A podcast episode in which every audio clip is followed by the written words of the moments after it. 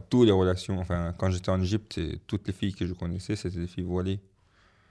Et Dieu seul sait qu'est-ce qu'on faisait ensemble. Les filles voilées, ils font pire que les filles non voilées, ça c'est sûr. Je crois si, quand je raconte à des gens en France qu'est-ce que je faisais là-bas, les gens se disent Oh mon Dieu, quelle horreur. c'est, trop vicieux ça pour nous. Alors, euh, mais pour raconter, il faudrait aller dès, mes débuts, alors, alors ça serait vers. je crois que ça a commencé vers 8 ans.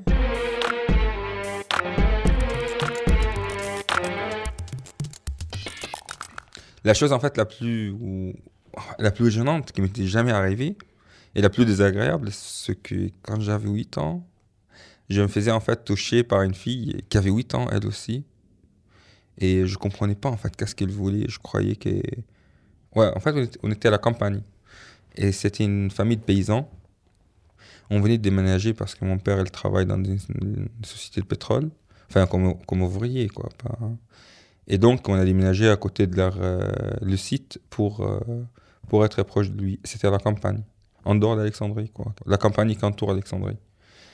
Et c'était genre, venez voir notre maison. Alors, elle, était là, à regarder les, maquillages. Ah, c'est quoi, le rouge à lèvres Et il m'a dit, euh, prends-moi. Je dis quoi? Et il m'a dit, enfin, il m'a dit exactement le mot qu'il m'a dit, baise-moi. Et je ne savais pas c'est-à-dire quoi, baise-moi. Moi, j'avais 8 ans. On, on était la même classe à l'école. Mais et le jour, je ne savais pas ça veut dire quoi le mot baiser. Je n'ai jamais entendu ce mot. Chez nous, en fait, c'est une famille très pudique on ne s'insultait jamais.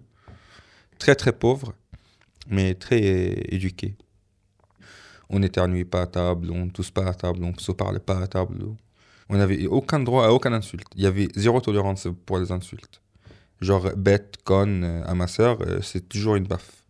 Donc le mot baise, euh, jamais, jamais. Et je dis, mais ça veut dire quoi? Il m'a dit, je vais te montrer. Il m'a baissé mon pantalon. Et il a enlevé sa robe et, il m'a couché sur elle. C'est le plus incroyable qu'il se mette à faire ah, ah des, enfin, des gémissements des, des femmes en train de faire l'amour. Et j'avais toujours pas compris c'est quoi ce truc, euh, c'est quoi ce jeu, c'est quoi ce jeu à la con. Baise-moi, bon, bof, c'est nul comme jeu. Aujourd'hui, je peux te dire pourquoi il en a fait ça. Parce qu'en fait, il vivait dans une seule chambre. Ses parents, ses sœurs et ses frères, et elle.